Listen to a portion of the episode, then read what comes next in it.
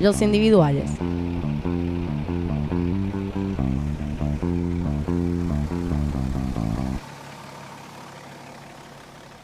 Los asientos individuales son los que cotizan más alto en el mercado.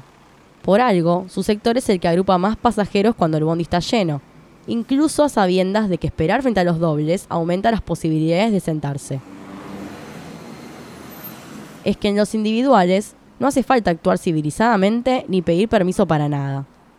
La apertura excesiva de piernas, dormir profundamente, tirar todas tus cosas al piso, moverte cuantas veces quieras, abrir y cerrar la ventana, todo es posible en el micromundo conquistado.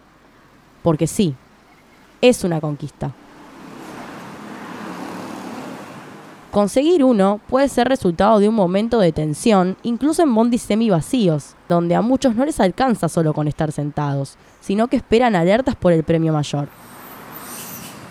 La mayoría de las veces, el enfrentamiento sea entre quienes están del lado del pasillo y los que están atrás pero también puede pasar que los afortunados de las ventanas decidan conseguir más intimidad. Lo cierto es que la liberación de alguno de estos asientos no pasa desapercibida. Entonces, uno se libera. Si el primer instante es de replanteo, derrota asegurada. Dudar es muerte súbita. Ahora son los impulsivos los que juegan entre sí. ¿Cuántas veces vimos a dos personas levantarse casi simultáneamente compartiendo el mismo objetivo? Pero vencedor hay uno solo, y siempre está quien resopla y vuelve a su lugar, sintiéndose humillado. Y sí, todo el bondi lo vio perder. Es cuestión de rapidez, de preparación mental, de cercanía y de suerte, claro.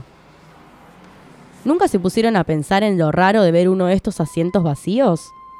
Es el primero que buscas cuando te subís, y cuando está libre pensás, qué suerte, aunque muchas otras desconfías, porque tal vez esté mojado o sucio o vomitado, porque algo tiene que estar mal si está libre. Pero a veces resulta que nadie lo quiere, porque es él el que te quiere a vos. Y listo, es tuyo.